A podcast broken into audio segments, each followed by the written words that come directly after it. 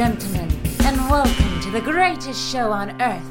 Hallo und willkommen hier bei meinem Podcast Expedition B. Frederik Hormuth, mein Name, Kabarettist. Und äh, wie immer könnt ihr hören, was es Neues gibt, was die Woche los war, wie es mir geht, was ich denke. Und es war viel los. Äh, Corona handeln wir ganz schnell ab. Es explodiert. Es ist jetzt genau so, wie es all die Leute, denen ich in dieser Pandemie als Experten vertraue, gesagt haben, dass es kommen wird, wenn man es nicht aktiv verhindert, seit Monaten gesagt haben. So explodiert das jetzt. Und ich kann nur sagen, ich habe mir die Namen gemerkt von den Beschwichtigern und von den, von den Kleinrednern, von den, von den Verleugnern. Die Namen habe ich mir gemerkt und ich werde die äh, immer öfter dann wiederholen.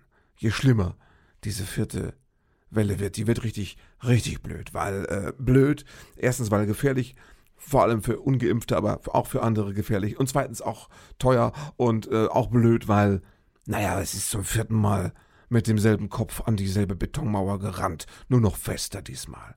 Also, saublöd, ne? Ich kann nur sagen, passt auf euch auf und äh, wenn man so wie wir äh, ein Kind in der Schule hat oder dann eben auch ab nächster Woche im Kindergarten, denkt man ja wirklich, äh, wir warten nicht auf den Weihnachtsmann und aufs Christkind dieses Jahr, wir warten auf Corona. Ne? Irgendwann wird's kommen und dann hoffen wir, dass die Impfung uns so weit fit gemacht hat, dass es uns nur leicht oder mittelmäßig oder nur am unteren Ende von schwierig, schwer da niederstreckt. Das ist, klingt jetzt nach, nach, nach Fatalismus, aber es ist irgendwie auch, man ist ja auch erschöpft. Keiner weiß mehr, warum wir vor einem Jahr den ganzen Zinnober, die ganze Arbeit, den Aufwand getrieben haben mit Homeschooling, Homeoffice, wenn jetzt alles einfach egal ist. Laufen lassen, ne? Laufen lassen. Ja, ich möchte das jetzt nicht vertiefen, ich möchte andere Sachen erzählen. Äh, laufen lassen ist ein wunderbares Stichwort. Ähm Ihr hört es jetzt nicht, aber ich sitze hier mit einem, jetzt kommt's, mit einem. mit einem Gipsarm. Ich bin 53 Jahre alt geworden und dann bekam ich quasi als Überraschung zum Geburtstag zwei Tage später den ersten Gips meines Lebens, was Neues für mich. Und äh, das ist ein riesiges Handicap, also im Alltag schon mal rein privat, beruflich eine Katastrophe. Zum Glück hatte ich im Oktober sehr viele gut bezahlte, schöne Auftritte, auch viele Nachholauftritte ne, Corona und so. Und äh, im November, der ist relativ leer, da hätte ich tatsächlich nur zwei Auftritte überhaupt gehabt. Den Rest des Novembers wollte ich mit dem Schreiben des Jahresrückblicks äh, verbringen, von dem jetzt auch wieder keiner genau weiß, wie sehr der gebraucht werden wird. Schauen wir mal. Und von daher habe ich jetzt eigentlich Zeit. Stimmt aber nicht. Ich habe ganz viele Sachen, die ich erledigen wollte. Ich wollte in der, in der Familie wollten wir hier ein neues Kinderzimmer einrichten und umräumen. Wir wollten den Garten winterfest machen, solche Sachen. Ne? Ich wollte die Steuererklärung fertig machen. Ich wollte ähm, hier so eine Dokumentation über mein eines Stipendium wollte ich fertig machen. Ich wollte äh, Abrechnungen fertig machen und äh, den Jahresrückblick schreiben und alles ist total schwierig weil wir kriegen unser Familienleben gar nicht mehr gebacken. Ich habe nur eine Hand, ich bin quasi unbrauchbar. Ich muss zu meiner Frau so romantische Sätze sagen wie Schatz, kannst du mir mal die Schuhe zubinden? Ne? Ich habe mittlerweile eine Art gefunden, beim Frühstück ein Toastbrot mit einem Belag äh, zu beschmieren, aber das sieht aus, Freunde. Das ist wild. Ne? Und ich kann nichts, ich kann kein Kind hochheben, kein Kind wickeln, ich kann aktuell nicht Auto fahren, ich werde vielleicht die Tage aus Verzweiflung anfangen, testweise mal mit dem Automatikbus so ein bisschen äh, rumzufahren vielleicht, aber ich war im Moment, ich habe einen riesen äh, Gips von der, quasi von der Hand, ne, vom Knöchel bis, äh, na, kurz vor, vor, wie heißt es da oben? Vor der Schulter, genau. Wie ist denn das passiert? Das wollte ich jetzt wissen. Was ist passiert? Hormut, bitte erzähl es uns. Ja, natürlich, ihr seid ja neugierig und ihr seid ja auch als Stammhörer dieses Podcasts, habt ihr ja das Glück, dass ihr exklusiv alles von mir erzählt bekommt. Und ich erzähle es euch. Man muss sagen, viele Menschen, die eine gebrochene Hand oder einen gebrochenen Arm haben, haben was mit Hunden zu tun. Ist einfach so. Oder andersrum. Wer Hunde hat, hat irgendwann auch mal Armauer. Ist so, ganz schlimm. Muss man wissen, sollte man vielleicht auch Leuten, die sich überlegen, einen Hund zuzulegen, vorher mal sagen, weil es kann sein, dass, du, dass der Arm ab ist, ne? aber der Hund ist dran. Also das ist alles möglich. Ich bin nicht gebissen worden, nein. Es gibt auch Leute, die haben so einen Handauer. Ich habe gerade von meinem Freund und Kollegen Hennes Bender erfahren, er hat auch äh, Handwurzel in Gips, weil auf der Bühne ausgerutscht. Das ist natürlich großartig. Hennes ist ein Bühnentier. Wenn der einen Unfall hat, dann ist er natürlich auf der Bühne der Unfall. So, ist ja klar. Ne? Also der ist auch ein bisschen begipst zurzeit, aber ähm, so. Ich habe den größeren Gips, glaube ich.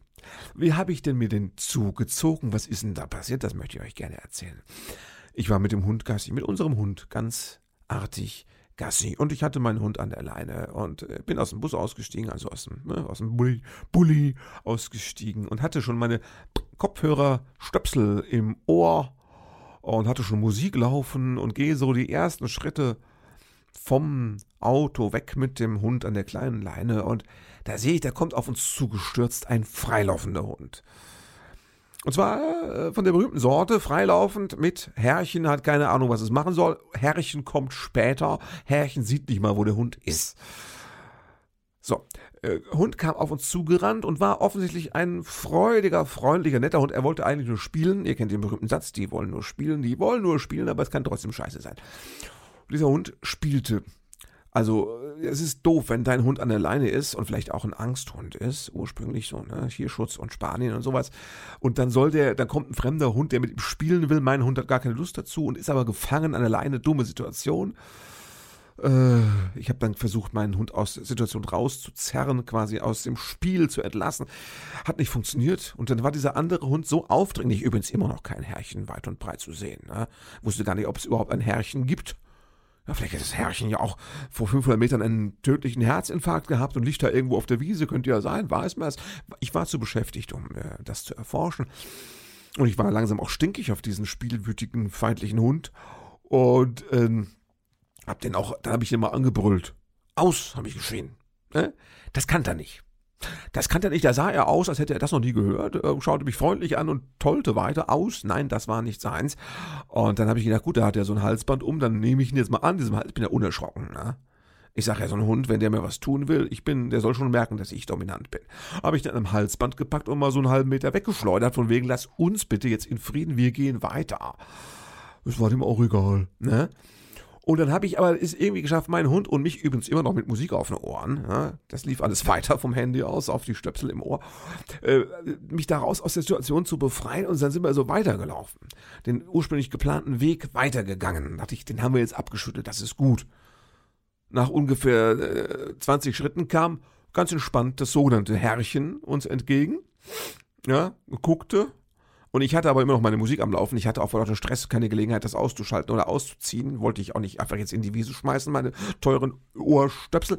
Und ich habe dann einfach gedacht, oh, der sieht ja, was los ist und ich werde den Mann keines Blickes würdigen. Ich bin da manchmal, ich habe so einen blöden, falschen Stolz manchmal. Ich bin auch so ein bisschen, wenn man mir das Visier runterklappt, ne, ist es zu. Ich war da nicht mehr sehr kommunikativ in dem Moment. Bin also an dem Mann mit meinem Hund vorbeigelaufen, ohne ihn eines Blickes zu würdigen und dachte, das haben wir jetzt erledigt. Gut. Wir gehen noch eine halbe Minute weiter. Der ist also schon längst hinter meinem Rücken verschwunden. Da sehe ich so aus dem Augenwinkel, dass dieser Hund, und ich sage jetzt nicht diese Töle, da komme ich gleich nochmal drauf, dass dieser Hund wieder auf uns zugerast kommt für eine zweite neue Spielrunde. Der macht nichts, der will immer noch nur spielen. Ja? Und dann turnte der also wieder mit meinem Hund äh, irgendwie um, im Kreis um mich herum und ähm, äh, ja, es ist einfach passiert, die beiden Hunde haben beim sich gegenseitig im Kreis drehen und ich hatte noch meinen an der Leine, ähm, irgendwie mit ihrem Hintern mit Schwung von hinten mir so in die Beine, in die Kniekehle reingeschubst und ich bin, bin einfach wie ein, ne, ein, wie ein gefällter Mammutbaum bin ich zu Boden gegangen. Timber erfällt. Ähm, äh, bin ich da gestürzt und habe mich natürlich, wie man es so macht, irgendwie, irgendwie halb auf die Seite, halb frontal, habe ich mit dem Arm abgestützt. Ja, man hat ja Reflexe und ähm, bin gleich wieder aufgestanden. Der Touchdown war ganz kurz. Das war, ich war eine Sekunde am Boden, bin gleich wieder aufgestanden. Und da sah ich auch schon, Herrchen kam wieder zurück, stand ratlos da, wusste nicht, wie es seinen Hund irgendwie, der jetzt auf die Wiese wegrannte, wie es den irgendwie kontrollieren kann. Und dann habe ich nur noch so, ich hatte immer noch die Musik auf dem Ohr, das dürft ihr nicht vergessen. Habe ich irgendwie äh, laut geschrien, das kotzt mich so an, habe ich geschrien. Und jetzt habe ich nicht das Handy raus aus der Tasche gekramt, die Stöpsel aus dem Ohr genommen, verstaut und auf Pause gedrückt um mal irgendwie für die Versicherung vielleicht irgendwelche Daten aufzunehmen. Nein, ich wollte nur raus aus der Situation. Ich wollte erstens mit dem Arsch nicht sprechen, der seinen Hund da freilaufen lässt. Zweitens wollte ich meinen Hund weiterhin in Sicherheit bringen und mich auch. Ich bin einfach weiter gelaufen, nach dem Motto, als wäre nichts gewesen. Das letzte, was ich sah, wie der Herrchen fuchtelt auf der Wiese stand und seinem Hund hinterher fuchtelte, der theoretisch hätte kommen sollen. Fuß wäre ein mögliches Kommando gewesen. Kommen wäre auch eine Möglichkeit. Aus hätte wahrscheinlich sogar gereicht, aber das war alles eine Fremdsprache für diesen Hund bin ich weitergelaufen. Natürlich ein Fehler. Ich wusste nicht, wer der Mann war und überhaupt. Man hätte das abklären müssen. Ich war stinkesauer. Das Visier war unten. Ja, die Musik plärrte immer noch auf meinem Ohr und bin gesagt, ich gehe jetzt weiter, bis der Arsch dann verschwunden ist. Ne? Hm, nach zwei Minuten des Weges habe ich gemerkt, aua. Ne, ich merkte, aua, du gehst mal besser nicht weiter. Irgendwas tut weh. Ich hatte mir irgendwie das Knie aufgeschürft und irgendwie die Hüfte fühlte sich so geprellt an. Das kannte ich, da dachte ich, naja, das fühlt sich halbwegs normal an, das Aua. Äh, Arm ist komisch, ne? Arm ist komisch, den möchtest du gar nicht bewegen, dachte ich. Also gehst du doch mal lieber zurück. Und dann bin ich zurück zum Auto gelaufen. Der andere Hund, das andere Herrchen war verschwunden. Ich habe nicht Töle gesagt, weil, das muss man nochmal sagen, ein wichtiger Satz, könnt ihr euch auch merken, gerne aufschreiben. Das Problem ist eigentlich nie der Hund. Das Problem ist immer das Herrchen. Ja. Kleiner Tierfreund, Applaus an der Stelle kann man auch mal machen. Ne? Ja, bin ich nach Hause gefahren. Und ich war so auf 180. Ich war so, oh, so genervt. Weil ich bin ja so, so ein unmittelbarer, also ich bin ja so, nee, ich bin so ein indirekter Hundefreund. Meine Frau hat mich dazu gebracht und ich habe nichts gegen diesen Hund. Ich mag diesen Hund, weil dieser Hund dummerweise ein sehr netter und gutmütiger, gegen den Hund kannst du nichts sagen. Ja? Das ist so eine, so eine, so eine, wir haben uns angefreundet. Nein, das ist falsch. Der Hund war von Anfang an schockverliebt in mich und ich habe mich an den Hund gewöhnt. So. Und dass ich jetzt dann wegen einem fremden Hund, ja, und nichts dafür könnend einfach Aua hatte, das hat mich so aufgeregt und sie hat mich so geärgert, weil diese Leute, die ihre Hunde frei rumlaufen lassen, aber sie null im Griff haben. Diese Hunde, die wie so ein loser, so eine lose Kanone an, an, an Deck, weißt du, so über den, über den Feldweg da laufen. Also, ich habe mich so geärgert, bin nach Hause gefahren. Ich war echt auf 180 und habe mich aufs Sofa gesetzt und das erzählt und meine Frau hat nur irgendwie Augen gemacht und ich habe gesagt, das musst du abklären, du musst zum Arzt. Hast du denn mit dem Mann gesprochen? Dann habe ich gesagt, nee, ich habe nicht mit ihm gesprochen. Du hättest mit ihm reden müssen. Sag ich, ich wollte nicht reden. Man hat doch nicht immer Lust zu reden, oder? Man kann doch nicht immer nur reden. Ich war ja auch stinkig. Ja. Dann habe ich gesagt, Schatz, ich kläre das jetzt nicht ab. Ich, da hocke ich jetzt wieder vier Stunden irgendwo in der Notaufnahme oder was. Da habe ich keinen Bock drauf. Man hört ja so Geschichten. Ne? Nee, das will ich nicht. Ich, ich warte mal ab. Ich kühl das jetzt. Hab ich mir, wir haben ja so, wir, wir haben ja Kinder, also haben wir auch ein sogenanntes Kalt, ne? So heißt das im Kindergarten. Kalt, also so ein Kältepack haben wir. Am Pack, Pack, keine Ahnung, haben wir immer so ein Cool Pack, also so was Gefrorenes, so ein gefrorenes Dings im Beutel. Da haben wir immer im Gefrierschrank liegen und das habe ich mir dann erstmal da auf den Arm, Unterarm gelegt. Habe ich eine Stunde gekühlt, weil ich dachte, das ist ganz wichtig, ne? Und dann habe ich hochgelegt. Und dann war auch schon früher Abend. Ich habe gesagt, Schatz, ich warte jetzt einfach ab. Ich muss mal eine Nacht drüber schlafen, bis ich weiß, ob das was Schlimmes ist. Vielleicht ist es ja nur eine Schwellung. Ge geprellt, einfach nur eine Prellung. So. Ja. Und wenn das morgen, vielleicht ist es morgen früh besser und dann, dann, dann, ne, dann, wenn nicht, kann ich immer noch zur Ärztin gehen. Ja, nächsten Morgen, es war besser, aber nur so um 5%. Und es war insgesamt noch so, dass ich den Arm überhaupt nicht ausstrecken konnte. Irritiert hat mich dass ich nicht ausstrecken konnte. Irritiert mich, dass ich keinen richtigen Bluterguss gesehen habe. Und mir, ich, mir war auch klar, dass mir am Abend vorher auch mal so leicht übel war. Ganz kurz war mir immer so ein bisschen schwummrig. Das ist ein schlechtes Zeichen. Ne? Das ist ein schlechtes Zeichen. Von wegen Prellung. Nee, also ich muss es abklären. Hausärztin angerufen, weil ich hatte ja keinen Bock.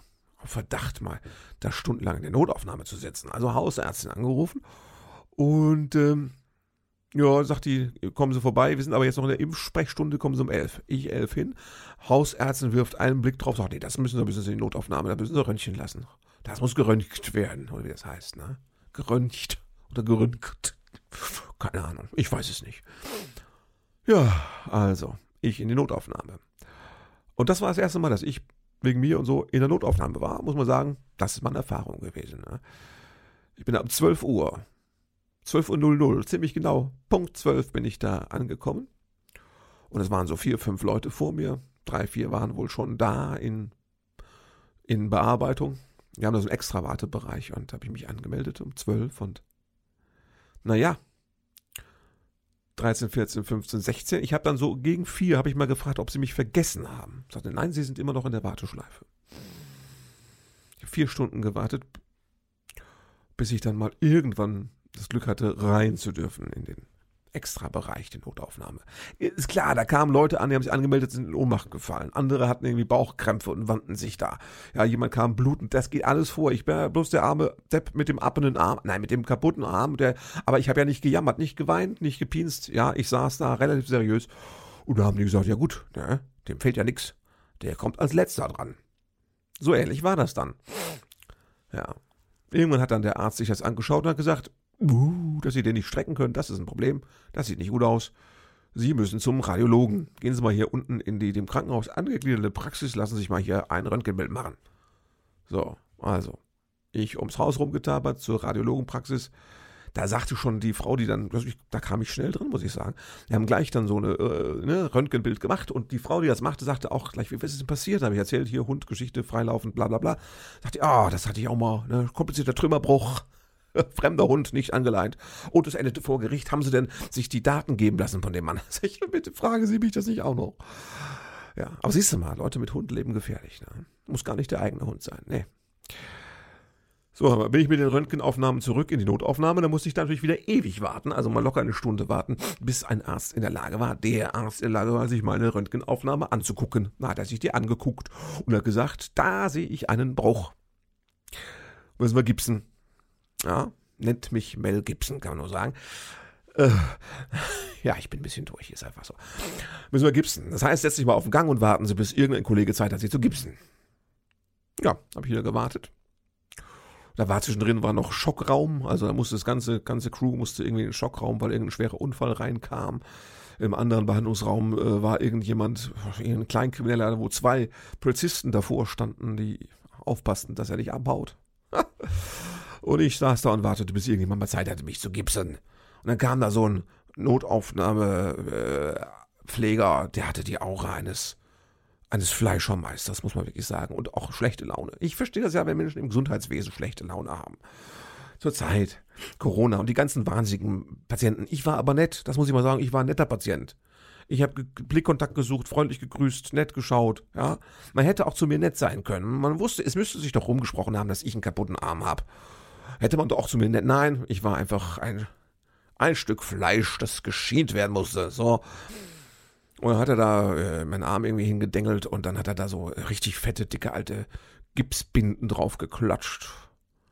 Und gesagt, hier, das war so ein ganz abgefuckter Typ, ne? Hier, das äh, wird jetzt ein bisschen heiß und dann legen sie Arm hoch, schonen sie den. Ich könnte jetzt mal, früher hat man Schlinge gemacht, macht man nicht mehr. Sie können sich eine Schlinge machen, wenn sie wollen. Und ansonsten, wenn was ist, wenn die Finger grau anlaufen, blau, schwarz, dann sollte sie höchste Zeit äh, jemand finden, der ihnen das Ding aufschneidet. Gell? Kommen sie her, jederzeit, ist egal. Guck, aufpassen. Ne? Ja, war ganz, ganz liebreizend. Ja, dann habe ich erfahren, jetzt muss es nochmal geröntgt werden. Und zwar im Gips. Ich dachte schon, ich doof wieder. Ich dachte schon, ich wäre fertig im Gips. Also musste ich dann ums Eck in die Röntgenabteilung, diesmal die direkt zur Notaufnahme gehörende oder direkt nebendran im Krankenhaus liegende. Und da konnte ich nicht leicht geröntgt werden, da musste ich erstmal warten, da war ja keiner da.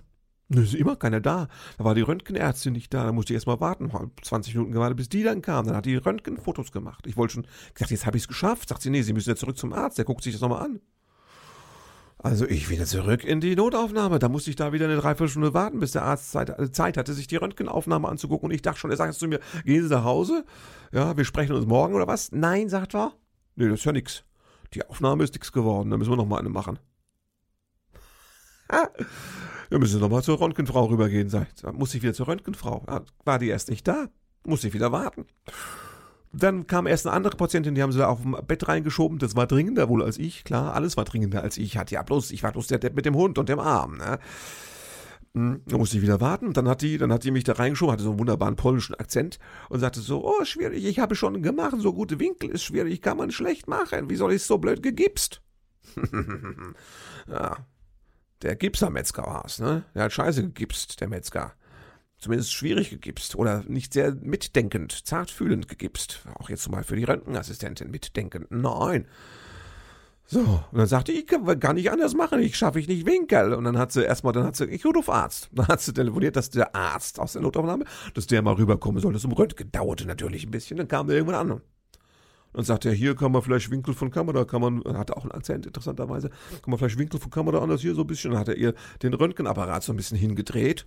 Wusste sie gar nicht. Ja, gut, kann man machen, vielleicht. und dann haben sie dann nochmal Fotos gemacht. Ne? So. Und dann ja, natürlich, ihr, ihr, wisst es ja schon, saß ich wieder in der Notaufnahme und durfte warten, bis der Arzt nochmal Zeit hatte. Crazy, oder? So. Ich, das wird eine irre lange Geschichte, ihr merkt schon. Und dann kam der irgendwann, nachdem er nochmal Zeit hatte und sagte, äh, ja, okay, die Aufnahmen sind okay, wir müssen jetzt morgen anhand der Röntgenaufnahmen mal entscheiden, wie das weitergeht, ob man das operieren muss oder das konventionell behandelt werden kann. Gehen Sie nach Hause, schönen guten Tag. Ja. Achteinhalb Stunden war ich in der Notaufnahme. Hatte der Fleischermetzger Gipser, der hatte noch gesagt, äh, ja, es gibt Chefärzte, die sind der Meinung, so sechs bis acht Stunden sind normal in der Notaufnahme, gell? ja. Ich bin dann irgendwann raus. Ich hätte noch erzählen können, dass mein Papa mich hingefahren hatte, weil ne, Frau und Kind brauchten ja den Bus und da musste der Junior von der Schule abgeholt werden. Dann hat mein Papa gesagt, komm, ich fahre dich rüber, kein Problem. Und dann hat mein Papa auch gesagt, ich warte auf dich. Kein Problem, ich warte im Auto. Und ich habe dann nach zwei Stunden gesagt, fahr nach Hause. Und er sagt, ach komm, jetzt warte ich jetzt auch noch. nach vier Stunden habe ich gesagt, hör mal, ich habe wieder angerufen auf dem Handy, bitte fahr nach Hause. Er sagt, ich zieh das durch, ich bleibe da. Was soll ich sagen? Ich habe es dreimal versucht, den Senior abzuschütteln, aber der hatte so einen Väterlichkeitsanfall irgendwie. Der wollte da sitzen, der saß dann acht Stunden im Auto, ist auch ein bisschen rumspaziert, ne? saß im Auto ohne Essen, ohne Trinken. Genau wie ich übrigens. Ich dachte auch immer, ich komme gleich dran, sonst hätte ich ja irgendwie mal rausgehen können oder was. Ich dachte, ich doof, ich dachte immer, ich käme dran. Das weiß ich jetzt, wenn du in der Notaufnahme bist, kommst du nicht dran, es sei denn, du verblutest gerade. Ne? Also war eine wahnsinnige Geschichte. Und dann bin ich nach Hause und äh, äh, vielleicht machen wir erstmal einen Zwischenapplaus, weil es nimmt mich wenn ich es erzähle, nimmt mich schon wieder. Es nimmt mich schon wieder so mit. Ne? Ja was soll ich sagen, nächsten Morgen. Ich war soweit äh, fertig, zurechtgehübscht, aufgehübscht, ne? Äh, äh, irgendwie einen Pulli gefunden, den ich sogar über den Gipsarm drüber bekommen hatte. So, zumindest äh, hatte ich, ich hatte den Arm noch nicht drüber, ich hatte den im Pulli, saublöd, ne? Äh, und ähm, ja, ich wollte mich gerade auf den Weg machen zum Krankenhaus. Morgens rief der äh, der Arzt von der, vom Abend vorher rief mich auf dem Handy an, hat ja meine Nummer und sagte, ich bräuchte gar nicht kommen weil sie das anhand der Röntgenbilder doch gar nicht entscheiden können. Ich müsse mir jetzt einen, ich müsste einen ins CT also soll ich doch jetzt eine mir befreundete oder bekannte radiologische Praxis aufsuchen, mir einen Termin ausmachen, könnte wohl auch ein bisschen dauern und dann CT-Bilder machen lassen. Mit denen soll ich dann, das könnte aber auch wie gesagt dauern, äh, irgendwann in der nächsten Woche äh, einen Termin ausmachen bei Ihnen in der äh, unfallchirurgischen Sprechstunde. Und das könnte man ja alles vorher schon terminieren, aber könnte auch wahrscheinlich ein paar Tage dauern. Schönen guten Tag. War ich also mein eigener Fallmanager Achso, ich, und ich bräuchte aber vom Hausarzt eine Überweisung zum Radiologen. Also das konnte ich von denen auch nicht verlangen, dass die mir jetzt noch eine Überweisung irgendwo an die Pforte legen oder was. Nee, ne? Musste ich zur Hausärztin, dann hat die mir eine Überweisung geschrieben zum Radiologen. Hatte vorher schon mit der Unfallchirurgie einen Termin für nächste Woche, also für morgen, mittwochs, irgendwie vormittags ausgemacht. Ja, das war also irgendwie einfach vier Tage später. Und äh, da sagten die, ja, gerne, ich soll dann kommen, aber ich soll eine Überweisung mitbringen vom, vom Orthopäden. Ich sage, Freunde, ich habe gar keinen Orthopäden. Ich war bei euch und bei der Hausärztin. Dann sagte ich, ja, nee, da müsste ich einen Apotheke, einen Orthopäden mal gucken. Ich solle mal rumtelefonieren, wer das machen würde. Äh, dann sollte ich also einen wildfremden Orthopäden anbangern und sagen, hier, hast du mal ein Rezept, ne? eine Überweisung. Hast du mal eine Überweisung? Zur ja? zur Unfallchirurgie des Krankenhauses, die äh, die CT-Bilder angucken will, für die ich eine Überweisung von meiner Hausärztin brauchte, nachdem ich ihnen der Freunde, ich war schwer genervt und ich habe dann einen anderen Termin ausgemacht, dass ich am Montag äh, bei einer anderen Praxis gewesen bin, unfallchirurgischen Praxis. Da hatte ich dann sofort einen Termin bekommen. Musste auch kein, keine Überweisung mitbringen, Freunde. Bin ich, bin ich bekloppt oder was? Da hat ein Arzt sich das angeschaut und jetzt kommt die gute Nachricht, die Auflösung. Sauberer kleiner Bruch, müsste so verheilen. Zwei Wochen gibt's noch oder na, zweieinhalb und dann ein bisschen Krankengymnastik. Und ich sollte spätestens zum Jahresrückblick, wenn der denn stattfinden darf, sollte ich wieder ähm, Klavier spielen können dürfen müssen. Ja, so ging das aus. Ja. Freunde, ich bin fix und fertig, ne? Ich kann nix, habe ich ja schon erzählt. Und unser Alltag ist aus den Fugen, weil der alte Mann, der alte Mann ist ein Pflegefall geworden, praktisch auf seine alten Tage. Der Nachbar hat schon angeboten, er würde auch mal eine Wasserkiste irgendwie hochtragen oder sowas. Und, äh, naja. Also saublöd, ne? Aber andererseits, ich bin froh, dass ich nicht raus bin. Ich habe schon den ersten Auftritt abgesagt. Den Ende November werde ich auch absagen müssen. Obwohl der im Unterhaus in Mainz gewesen wäre. Schöne Bühne, wichtiger Auftritt. Kannst du vergessen. Ich kann nicht auftreten, ohne meine Songs zu spielen. Das gehört ja zu meinem Programm. Ganz wesentlich dazu. Ja. Aber andererseits, ich bin auch froh, dass ich jetzt im November nicht mehr raus kann und muss da in diese ganze Inzidenzhölle da draußen. Ich weiß nicht, wie viel, 7000 oder 8000 ich weiß nicht wohl, ob wir schon bei, wie viel, wie viel stellig die Inzidenzen mittlerweile sind, weiß ich, weil es interessiert doch auch keinen, ne? Wird ja nichts mehr gemacht. Ich habe auf Twitter gelesen, Leute sind zum Kinderarzt gegangen, weil irgendwas war und dann sagte der Arzt, haben die Kinder jetzt schon Corona gehabt? Das ist eine Standardfrage, ne? so wie war schon die U7, ne? Und äh, war schon Corona, ist Corona schon durch bei Ihnen? Zurücktreten an der Bahnsteigkante, es fährt ein Corona, ja, und wird sie mitnehmen. Ob in leichter oder schwerer Form. Ne? Also lang mir an den Kopf und bin froh, wenn ich nicht mehr raus muss. Ich habe auch schon bei den letzten Moderationen ehrlich gar nicht mehr das gemacht, was ich in den letzten Wochen noch gemacht habe, dass ich den Leuten gesagt habe, hier, ähm, gehen Sie ins Theater, das ist sicher, und die Theater brauchen das. Im Moment kann ich es keinem empfehlen, ehrlich gesagt. Ja. Also wenn dann nur mit 2G und jeder braucht einen tagesaktuellen Test, dann ist es vielleicht noch sinnvoll, aber das ist ja irgendwie nicht vorgesehen. Das will ja keiner. Nee, nee. Ich, also wirklich, bin froh, dass ich da nicht raus muss. Danke, vielleicht war der Gipsarm ein wichtiger Wink des Schicksals. Ich habe ja keine Ahnung. Saublöd das alles. Deswegen muss man sagen, schön, dass es wenigstens. Und da wollen wir auch noch mal ganz kurz drüber reden, dass wenigstens Wetten das gewesen ist. Ne? Ich habe das ja gar nicht mitbekommen vorher. Ich habe irgendwie samstags dann irgendwie online gesehen, ach, heute ist, what the fuck, es ist Wetten das? So, mit Gottschalk, unglaublich, haben sie den exhumiert, ne? Und, äh, ja, dann haben wir gesagt, ja gut, das ist ja toll, unser sechsjähriger Sohn, ja, wird einmal auch noch Wetten das gesehen haben. Wenn wir dann, wir Alten immer von früher erzählen, dass er weiß, was wir gemeint haben. Ne? okay, dann kaufen wir Chips ein. Ich war sowieso sehr trostbedürftig mit dem Gipsarm. Ja, wir brauchen Chips, wir brauchen Bier. Und dann gucken wir, wetten das. So, so wie früher. Kind gebadet. Schlafanzug. Echt, wir haben es durchgezogen. Ne? Ist ja so ein Mythos, das hat sich auch verselbstständigt. Ich glaube, wenn man es recherchieren würde, in unserer Kindheit war das gar nicht so. Aber es haben viele später so lange behauptet, wir hätten alle mit äh, Schlafanzug äh, und Bettzeug auf dem Sofa gesessen, dass wir es irgendwann geglaubt haben, vermutlich. Ja, egal. Haben wir ein Wetten das geschaut mit dem Junior. Der fand das soweit gut. Ist natürlich eingeschlafen, hatte sich auf Udo Lindenberg gefreut, hat er aber nicht mehr geschafft, der kam ja am Schluss. Ne? Aber hier Eisprinzessin Musical hat er sich sehr gefreut und ich dachte, scheiße. Alter, das war so furchtbar, dieses Eisprinzessin-Getrellere, ne? aber mein Sohn beseelt. Beseelt. Also ich sehe da eine hohe CSD-Affinität aktuell, aber das kann sich alles noch ändern. Ne?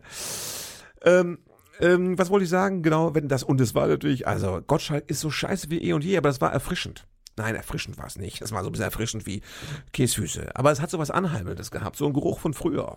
Turnhalle. Vielleicht nicht Käsfüße, Turnhalle. So alte Erinnerungen kamen da hoch und es war ja, es war entschleunigt, weil die Show war natürlich unglaublich langsam, aber nostalgisch. Highlights waren, die beiden Jungs von ABBA waren da und mussten nach 20 Minuten zum Flieger. Herrlich, so wie früher, das ging ans Herz. Ne? Dann kam Helene Fischer, das musste man ertragen. Dann, also hat irgendwie äh, Gottschalk Scherze gemacht, völlig unkorrekte, nicht gute Scherze gemacht, wie immer, war völlig unvorbereitet, hat das auf der linken Arschbacke wegmoderiert. Michael Hunziger fungierte so als seine Pflegekraft, seine 24-Stunden-Pflegekraft, würde ich jetzt mit meiner aktuellen Erfahrung sagen. Und hat das eine oder andere versucht noch gerade zu biegen und das war, das war ewig lang. Er hat sieben Stunden überzogen und äh, und es plätscherte dahin. Sie haben nur Scheiße geredet, schlechte Witze, äh, Wetten wie aus der, wie soll ich sagen, aus der Zeitmaschine, ne? 40 Jahre alte Wetten quasi. Aber ich konnte es genießen. Ja, weil das war so Fernsehen, man sagt ja auch mal wie Lagerfeuer. Es war so, man saß davor und es ging um nichts. Man konnte mal eben zwischendurch surfen, man hat nichts verpasst. Man konnte sich mit der Familie unterhalten. Wir haben uns unterhalten über das, was da gewesen ist. Und zwar so, dass man einfach mal gesagt hat, komm, wir reden mal drei Minuten über die Eisprinzessin und das Musical. Wir können mal jetzt, wir können ja mal, wir müssen nichts anhalten oder irgendwas. Wir können einfach mal drüber reden. Die Show plätschert ja eh weiter. Man ist als Familie zusammenge, man hat sich unterhalten, wir haben miteinander gesprochen vor dem Fernseher, weil wir wussten, wir verpassen nichts. Das plätschert durch. Das war das war so ein Aspekt von Familienunterhaltung, der war mir vorher gar nicht klar. Dass dieses Fernsehen, ist natürlich uralt und von gestern, das kannst du auch nicht regelmäßig wiederholen. Einmal im Jahr würde reichen. Ja, kann man nur so in homöopathischen Dosen überhaupt noch ertragen, aber die, das hat uns zusammen, hat uns einfach in Ruhe gelassen. Es wollte nichts von uns, das Fernsehen. Dieses Gottschalk-Wetten, das wollte eigentlich nichts von uns. Das wäre auch ohne uns so vor sich hingeplätschert und man konnte so gedanklich rein und raus und man konnte durchatmen. Das war, das war schön. das war eine Wohltat.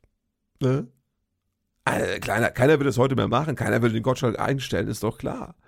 Das ist halt der Gottschalk, willst du machen. Das ist so wie dieser, dieser peinliche Onkel in der Familie, der immer diese blöden Witze erzählt. Und er ist gerade, er ist gerade, er ist gerade nur so peinlich, dass man sich doch einmal im Jahr freut, ihn zu sehen. Ist okay.